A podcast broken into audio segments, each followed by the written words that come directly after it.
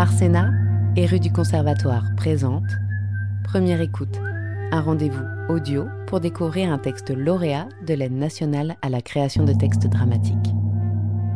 Aujourd'hui, découvrez Mille et une Leila d'Anaïs de Clercq, lecture dirigée par Philippe Crubézy, avec les voix de Pauline Riba et Philippe Crubézy de rue du Conservatoire. 6. Les nuits de Paul. Je peux entrer? Ah salut Paul. Salut. T'as trouvé facilement? Oui, j'ai bossé dans le quartier il y a quelques mois. Je mets mes affaires ici Oui, vas-y. Tu veux un café? Oui, je veux bien. C'est hyper sympa. Merci de venir. Je t'en prie. T'as déjà reçu beaucoup de monde? Une dizaine de personnes. Mais je t'ai dit que je ne vais pas garder tout le monde. Je vais rencontrer une quinzaine de personnes en tout, mais je vais devoir faire une sélection ensuite. Je te fais confiance. Tu veux du sucre? Non. Tu peux t'asseoir là, je finis mes réglages. On a de la chance, il y a une jolie lumière aujourd'hui. Oui, c'est vrai. Alors, comme je te disais au téléphone, le point de départ de mon projet, c'est ce que font la nuit les gens qui ne dorment pas. Oui Ok. Voilà, c'est bon. C'est quand tu veux. En fait, moi, je n'ai pas de problème pour m'endormir. Je m'endors assez facilement. Je dors deux ou trois heures et puis je me réveille. Pourquoi tu te réveilles? Je me réveille parce que j'ai peur. Je sens une trouille terrible dans mon ventre. Ça me prend des heures pour me calmer. T'as peur de quoi? J'ai peur de m'être complètement planté.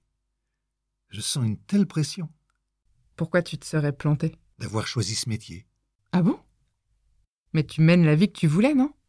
T'es comédien, tu tournes beaucoup.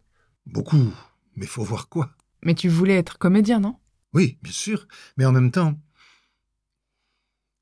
je me dis souvent que c'était peut-être pas le bon choix, parce que c'est beaucoup plus dur que ce que je pensais. On t'avait pas prévenu? Si, si, on m'avait prévenu. Bien sûr qu'on m'avait prévenu. Mais je ne sais pas. Je croyais que pour moi ce serait différent, je ne sais pas. Que je serais plus malin, que moi j'aurais de la chance et. Et ça n'a pas été le cas. Quand j'étais adolescent et que je disais que je voulais jouer, on me disait que je n'y arriverais jamais. Surtout, j'avais vu une conseillère d'orientation. Enfin, c'était la conseillère d'orientation de mon lycée. Elle était terrible. Elle décourageait tout le monde. Et tu vois, je m'étais dit, je l'emmerde. Mais elle m'avait quand même fait douter, alors je suis allé à la fac, j'ai commencé des études de grec, je me suis dit que je serais prof de grec, mais je suis revenu au théâtre. Pourquoi t'as fait du grec? Parce que j'aimais ça. Et alors après, t'as fait du théâtre? Ouais. J'ai joué dans quelques trucs, puis très vite, je suis arrivé à la télé. Une copine m'avait filé un plan. Mais tu sais, je me dis qu'ils avaient peut-être raison. Qui, il? Tous. Je me suis battu en me disant que j'allais leur montrer, mais en fait, je ne leur montre rien du tout. Je ne suis nulle part. Je joue dans des fictions télé pourries. J'ai consacré ma vie à observer, comprendre et jouer. Est-ce que ça en valait la peine? Est-ce que ça méritait tous ces efforts si c'est pour jouer une seule scène sublime dans un feuilleton de merde? Que tout le monde aura oublié dans dix ans? Et quand je dis dix, je suis gentil.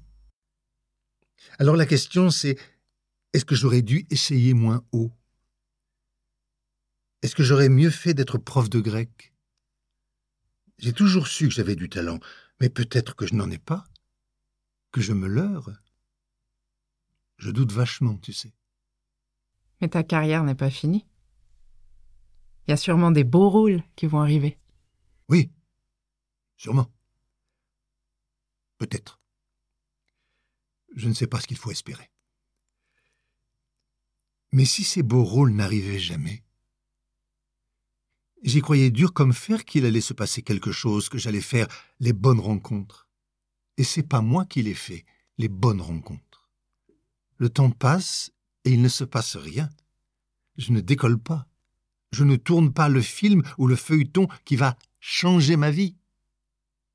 Et c'est toujours la même question. Est-ce que j'attends un peu plus? Jusqu'à quand j'attends? Jusqu'à quand?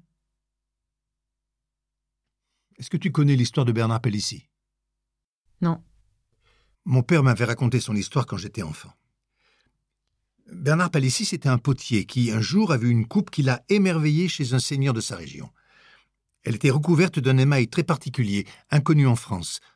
Bernard Palissy a consacré sa vie à percer le secret de cet émail. On se demande si ce n'était pas une porcelaine de Chine. À l'époque, il y avait que les Chinois qui avaient le secret de la porcelaine.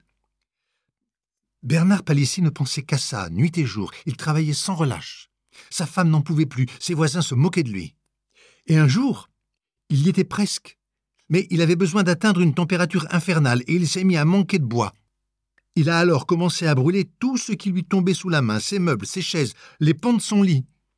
Sa femme l'a supplié d'arrêter, mais il n'entendait rien, et il a réussi.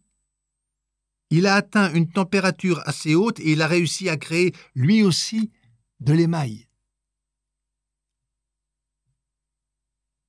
Souvent j'y pense, et je me demande si chacun de nous peut réussir à atteindre ce point culminant. Si on brûle tout ce qu'on a, est-ce qu'on ne peut que réussir? Et alors, qu'est-ce que t'en penses? Vraiment, je ne sais pas. Parce que tu brûles tout ce que tu as? Oui, bien sûr. J'entends que c'est difficile, mais tu as rencontré plein de gens sympas, sinon, avec ce métier. Il y a au moins ce côté-là. Écoute, euh, je ne sais pas quoi te dire. Oui, les gens sont sympas. Mais qu'est-ce que ça veut dire sympa? Ce que j'ai trouvé vachement déstabilisant, c'est que oui, tout le monde est sympa, tout le monde te parle gentiment, mais c'est les mêmes qui ne te proposent que des rôles pourris. Les mêmes qui se disent de gauche, mais qui t'exploitent comme un rat mort, qui vont te dire Ça ne te dérange pas, Paul, si je file ta loge à quelqu'un d'autre? Ou On n'a plus de sous, mais on te veut vraiment pour le rôle. Ça ne t'embête pas, Paul, de revoir ton salaire à la baisse? Enfin, c'est la vie. Je ne veux pas que tu crois que je ne fais que me plaindre. Non, c'est pas ce que je crois. Je me suis pris plein de baffes, mais je continue à tendre l'autre joue. Pourquoi? T'en as pas marre de te prendre des baffes? Si. Je ne tends pas l'autre joue pour m'en prendre encore d'autres. Je tends l'autre joue parce que j'attends la rencontre, la situation, la personne où je ne m'en prendrai pas.